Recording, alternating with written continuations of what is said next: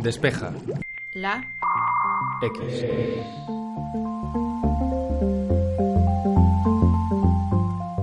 ¿Te gustaría ir por la calle con un martillo dentro de tu bolsillo? Esta pregunta un tanto extraña no se trata de una letra de John Lennon que hayamos traducido al español, sino que es uno de los últimos tweets publicados por Kanye West, el famosísimo rapero estadounidense, quien se quejaba estos días en las redes sociales de que cada vez utilizamos nuestro smartphone más como una droga y no como una herramienta con la que podamos realizar ciertas cosas. Aunque estas declaraciones de Kanye West puedan resultar un tanto manidas a estas alturas, lo cierto es que coinciden con un momento muy interesante, ya que compañías tan relevantes en el mundo de la tecnología como Facebook o Google han lanzado prácticamente al unísono una serie de medidas con las que supuestamente quieren que utilicemos menos nuestro smartphone o tengamos más conciencia del tiempo que realmente estamos pasando en aplicaciones móviles, redes sociales, etc. Pero antes de entrar en un tema tan polémico, quiero darte la bienvenida a Despeja la X, un podcast semanal de Sataka que tiene como misión principal tomar una cuestión que está de máxima actualidad e intentar resolverla. Mi nombre es Ante Aujo y en este episodio nos acompañan tanto Javier Pastor, editor en Sataka, como Iria Reguera, psicóloga social y editora en Bitónica. Así que no quiero haceros perder ni un segundo más y comenzamos.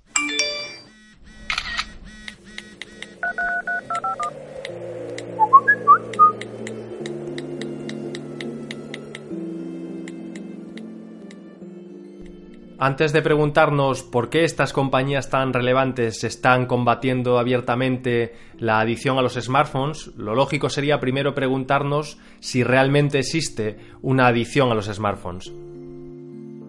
En relación con el uso de Internet y del teléfono móvil, etcétera, hay ahora como una idea de que existe una adicción, ¿no? Y se comenta mucho si existe una adicción, si se puede llamar adicción, si no se puede llamar adicción para hablar de adicciones tiene que darse ciertas eh, características, tiene que haber un patrón problemático de consumo, tiene que haber una presencia de abstinencia al retirar la sustancia o el elemento que no sea adictivo y tiene que eh, existir una tolerancia cada vez mayor según se vaya aumentando el, eh, el, consumo de la sustancia o de este elemento.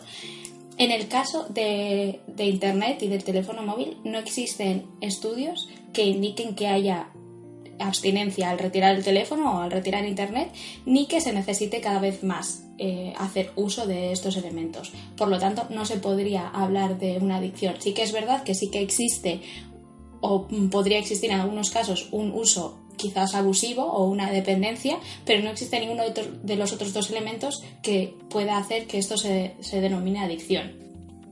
Una de las eh, personas que para mí es más fiable en este ámbito es Elena Matute, que es profesora de, la Universidad de Deusto, psicóloga, eh, y ella indica que para que, para que haya adicción, o las adicciones ahora mismo solo existen las que son dependientes de sustancias y tal vez la ludopatía, pero ninguna otra, ni, la adicción a Internet, ni, ni al móvil, ni a ningún otro elemento que no sea una sustancia se puede considerar adicción. Eh, y de hecho, en relación al uso cada vez, a la necesidad de usar cada vez más eh, Internet, parece ser que es al contrario, que hay estudios que indican que las personas que más tiempo llevan en Internet son las que menos lo utilizan y lo utilizan de manera más productiva. Llama mucho la atención que compañías tan relevantes como Facebook, Instagram o Google hayan lanzado una especie de campaña al unísono para intentar concienciar a los usuarios de que quizá pasan demasiado tiempo delante de sus teléfonos móviles. Lo que está pasando en estos últimos tiempos es que parece que hay una cierta tendencia y una fiebre por eh, hacer que los usuarios utilicen de forma, mm, como decía Iria, más productiva y mejor eh, el móvil y todos los servicios asociados al móvil. Entonces aquí estamos viendo eh, anuncios eh, sobre todo de Google y de Facebook en este sentido. Google presentó hace unos días la nueva versión de Android con una serie de medidas que permiten pues informar al usuario de, de cuánto está utilizando el móvil, en qué está utilizando, para qué, qué está haciendo con él, cuánto tiempo dedica a cada aplicación y también daba pequeñas eh, herramientas para tratar de controlar ese uso quizás exagerado o poco razonable del móvil, en el sentido de, bueno, pues eh, yo me voy a poner que cada día eh, no vaya a mirar Instagram más de una hora. es un límite que establece la persona tal y como le viene en gana y que aparecen alertas en el móvil cuando estás llegando a ese tiempo o lo has superado. No es que de repente no puedas acceder a Instagram, es una forma de, informarte de que estás llegando a un límite que tú mismo te quieres, te quieres imponer. Entonces, eh, Google habló en esa conferencia, en su conferencia para desarrolladores, de ese bienestar digital, que es eh, tratar de intentar utilizar el móvil y los servicios asociados al móvil de una forma más razonable o menos eh, exagerada, como lo estamos haciendo muchos hoy en día y, otros, y otras empresas parece que siguen también esa tendencia. Facebook se ha apuntado a una especie de, iniciativa para tratar de, utilizar su servicio de forma más productiva. Ellos quieren, decía Zuckerberg, eh, aquello de que el tiempo que todos gastamos en Facebook sea tiempo bien gastado.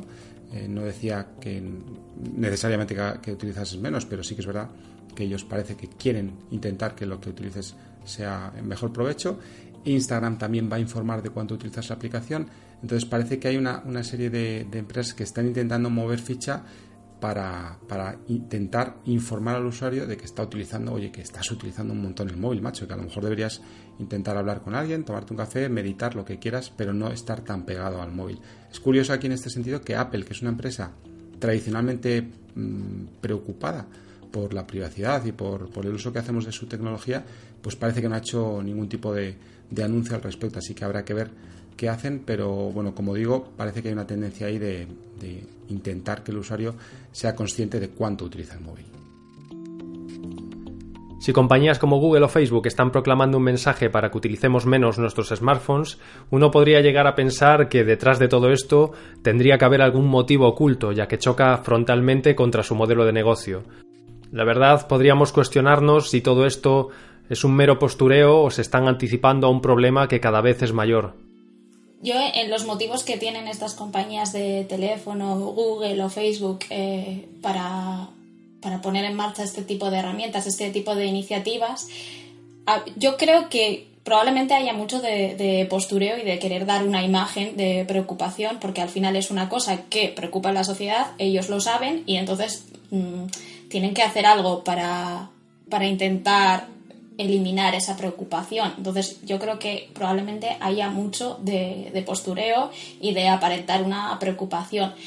Pero dentro de este postureo y de este intentar aparentar, es posible que de ahí salga algo positivo para nuestra educación en, en este tipo de herramientas tecnológicas. Entonces, bueno, pues sí que creo que será probablemente mucho postureo, pero creo que puede ser beneficioso. Como decía Iria, lo, cierto es que la imagen que los usuarios tienen de estas empresas es cada vez más importante. Las empresas son muy grandes, pero su reputación también lo es. Así que yo creo que en la medida de lo posible están tratando de hacer las cosas bien o al menos aparentarlo. esto se ha notado eh, precisamente hace poco con todo el escándalo que ha surgido entre Facebook y Cambridge Analytica y el robo de perfiles y ha demostrado cómo las empresas al final como tantos, tienen tantos usuarios y tanta influencia que perder esa influencia o, que esa influencia se vea amenazada, pues es un problema gordo. Por eso Zuckerberg ha comparecido en el Congreso y en el Senado de los Estados Unidos y ayer mismo eh, comparecía en el, en el Parlamento Europeo para intentar pedir disculpas. El discurso siempre ha sido un poco vacío, pero bueno, ahí estaba intentando pues limpiar la imagen de Facebook y pedir perdón y tal. Entonces, todos estos esfuerzos, yo creo que efectivamente tienen una parte importante de postureo, pero me extraña que, por ejemplo, Google haya impuesto medidas que son, son bastante fuertes. O sea, es verdad que al final eh, los responsables de, utilizar el móvil somos nosotros, pero las, las herramientas que ha propuesto Google son, son muy buenas a la hora de informarte y avisarte de que estás utilizando demasiado el móvil. Si se utilizan bien, pues al final Google está poniendo en tu mano el que controles menos el móvil. Entonces Google está haciendo, yo creo que mm, es, es difícil ponerle peros a, esa, a esas herramientas y a esa actividad de, Google. Lo que pasa es que me resulta extraño y evidentemente aquí no puedo ver más allá y, los de Google sabrán por qué lo hacen, pero va en contra de su negocio hacer que mires menos el móvil, porque al final ellos se alimentan de nuestros datos para construir una publicidad que es, cuanto más aparezca, más dinero van a ganar, porque los anunciantes pagan porque se vea esa publicidad y lo mismo pasa con Facebook. Así que aquí hay una contradicción eh, empresarial cuando las empresas están ahí para ganar dinero. Que hagan esto es importante para la imagen y quizás ahí el sacrificio valga la pena para las empresas porque al final los, vendrán más usuarios o los usuarios que, estén utilizarán más tranquilos ese servicio y a lo mejor eso pues redunda en mayor beneficio a la larga, pero a corto plazo parece que es eh, bueno, contraproducente, ¿no? Tener siempre a mano una herramienta que nos permite hacer infinidad de cosas y estar en contacto con todo el mundo es una especie de sueño hecho realidad, pero ese sueño puede convertirse rápidamente en una pesadilla. En el caso de la utilización del teléfono móvil y de la utilización excesiva del teléfono móvil, hay una parte de satisfacción inmediata, de estar conectados inmediatamente. Al final los seres humanos somos seres sociales, para lo que más se utiliza el Internet y el teléfono es para comunicarse con otras personas eh, y al final es como el perdernos información o el perdernos una conversación que esto nos puede pasar en nuestro día a día también, que puede pasar que estemos eh, en una reunión, en una mesa grande y estén hablando algo en el otro lado de la mesa y nos moleste no enterarnos de lo que es, de lo que están hablando o querer prestar atención. Y en internet esto pasa más o pasa de una manera más clara porque es que tenemos mucho acceso a esa, a esa información. Y nos da una sensación de pertenencia al enterarnos lo que está pasando, lo que está comentando nuestro grupo social en Internet o la gente que opina como nosotros. Entonces al final hay como una especie de enganche a saber lo que están diciendo los demás, a formar parte de esto que está ocurriendo, ¿no? O yo qué sé, la gente que, que de repente ahora, eh, gracias a Twitter, está enganchadísima a Eurovisión. Y igual no te gusta Eurovisión, pero te gusta ver lo que está diciendo la gente y participar de eso, porque hace equipo, porque hace grupo, porque nos hace formar parte de algo. Entonces, eh, el teléfono, el uso del teléfono es eh, nos ayuda en eso y a veces es difícil dejar de estar ahí. Puede que tengamos miedo a perdernos las últimas actualizaciones, pero cada vez existe más miedo a perder lo que está pasando realmente a nuestro alrededor. Bueno, de hecho lo que comentabas es, el germen de todo lo que ha pasado con el síndrome FOMO este del que tanto se habla desde hace unos años, ese miedo a perderse algo. Eh, aparecía un estudio de hace bastante tiempo, en 2013, en el que entrevistaban a unas 1.500 personas y de, ellas se decía que el 56% de, de todos ellos temían perderse eventos, noticias o actualizaciones que es un dato bastante preocupante, sobre todo porque es de hace cinco años. Desde entonces hemos visto eh, Instagram, YouTube, eh, Twitch, otras redes sociales han explotado, han implosionado, se utilizan más que nunca se utilizan además mucho entre los más jóvenes, que es un tema que se ha añadido a la mensajería instantánea y que parece que, te da aún más gratificación instantánea, más satisfacción a la hora de estar conectado y de participar, lo que decía Iria. Y, es verdad que, que el problema existe, que estamos constantemente mirando el móvil, que en las cenas es difícil no, tenerlo encima, reuniones de amigos, de repente ves a todos caminando por la calle con un móvil en vez de hablando entre ellos, es un poco eh, terrorífico. Y, ahí está el problema que yo creo que estas empresas efectivamente están intentando aliviar, veremos si lo logran. Tanto los smartphones como Internet son herramientas que pueden ser representadas como una navaja de doble filo muchas veces nos ayudan a ser súper productivos y otras parece que lo único que estamos haciendo es malgastar el tiempo.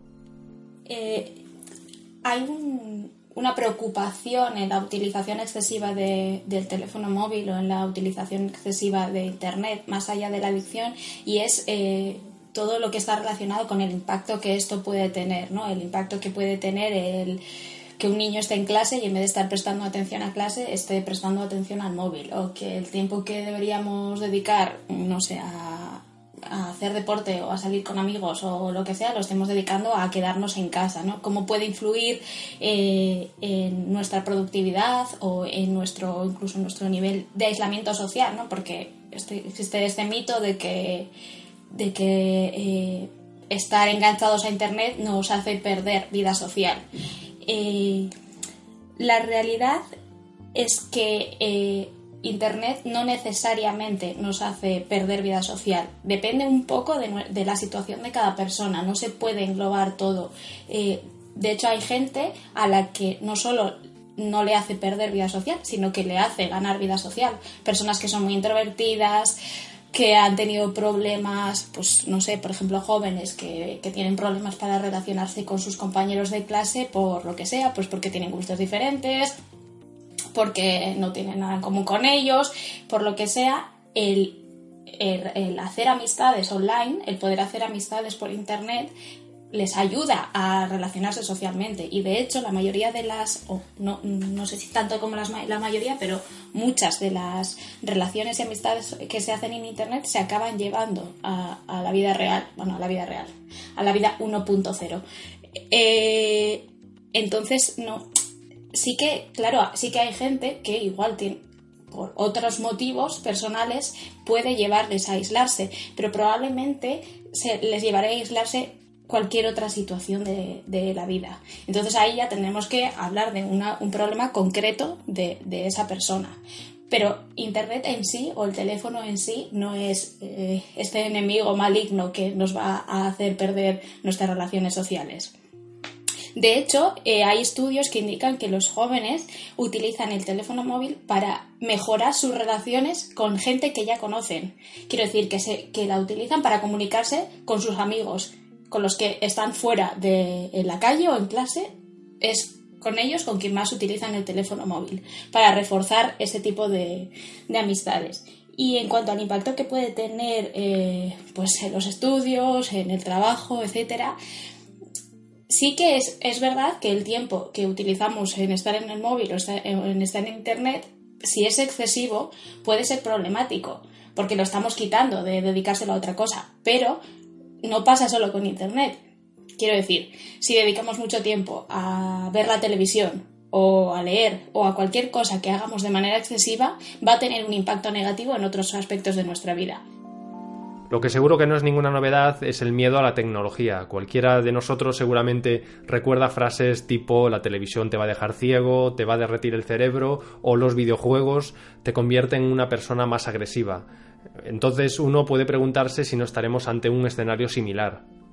Cuando yo era pequeño hace muchos, muchos años, eh, tenía un ordenador que utilizaba un modulador de televisión, eh, que era un aparatito que permitía conectarlo al televisor de, forma, tenías que conectarlo con ese aparatito. Bueno, lo que hacían mis padres era quitarme el modulador para que no jugara demasiado a ese ordenador. Eso fue, bueno, pues una tragedia para mí, eh, pero me enseñó un poco a eso, a controlarme y a no tener siempre esa, esa no sé, ambición por estar todo el día jugando o utilizando el ordenador, que me ha permitido por otro lado también llegar a donde estoy. Pero, pero bueno, el caso es que, el paralelismo existe, que se hablaba mucho en el pasado de, cómo e incluso en aquellos ordenadores de 8 16 bits pasábamos demasiado tiempo con ellos, al final era mentira, porque estábamos también mucho por ahí haciendo el, el burro, pero, pero es verdad que el paralelismo existe, la diferencia es que el, móvil siempre está con nosotros. Nos proporciona una gratificación instantánea de una forma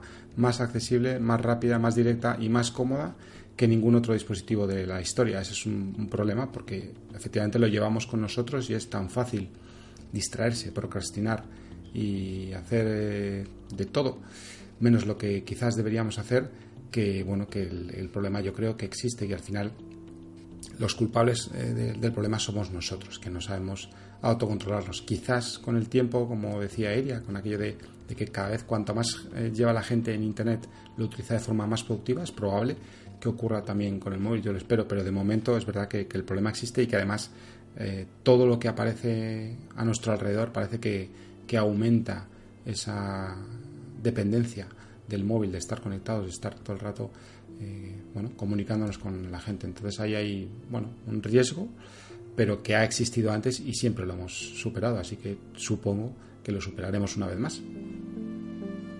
Es bastante molesto, pero muy habitual, ver cómo otra persona saca un smartphone en medio de una conversación.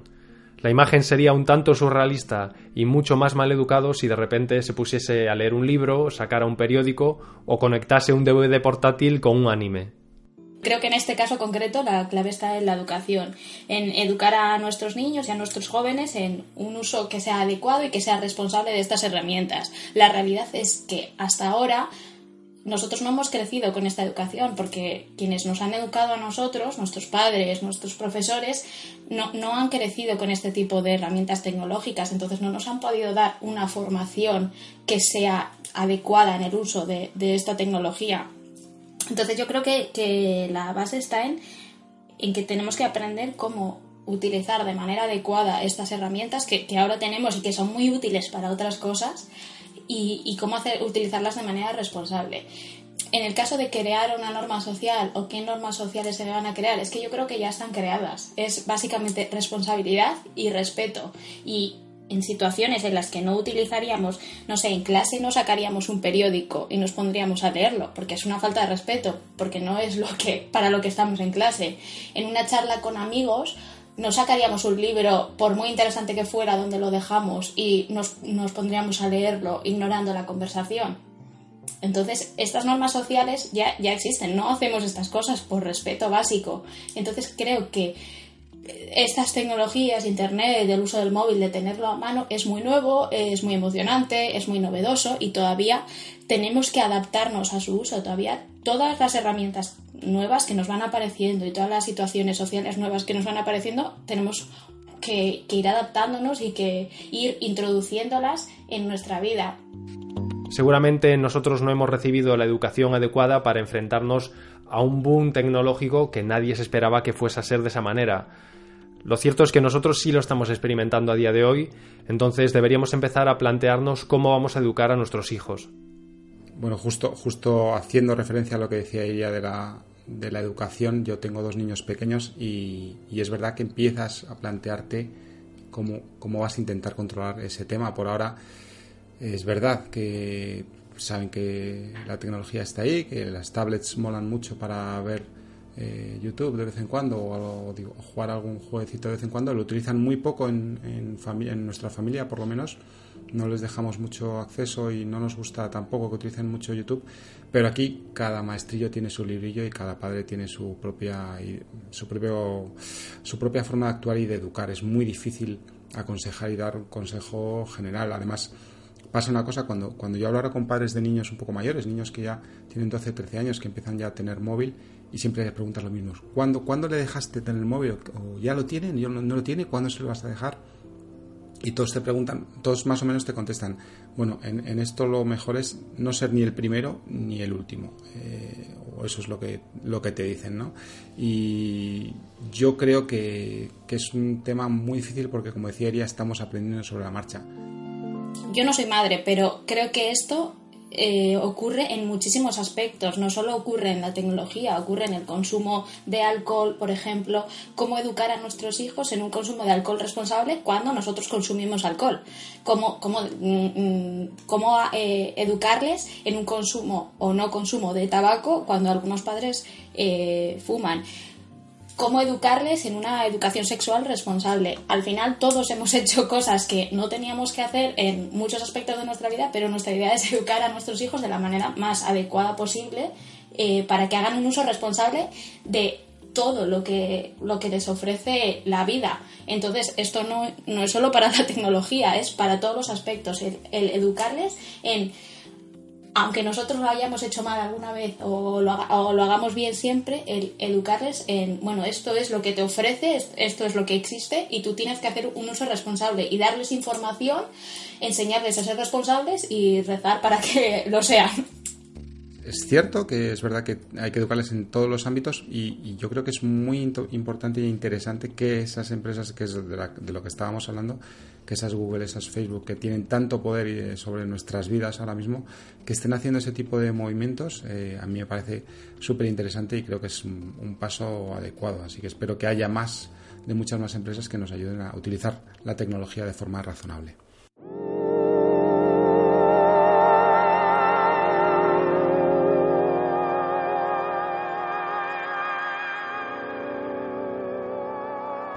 Muchísimas gracias por habernos acompañado hasta el segundo episodio de Despeja la X.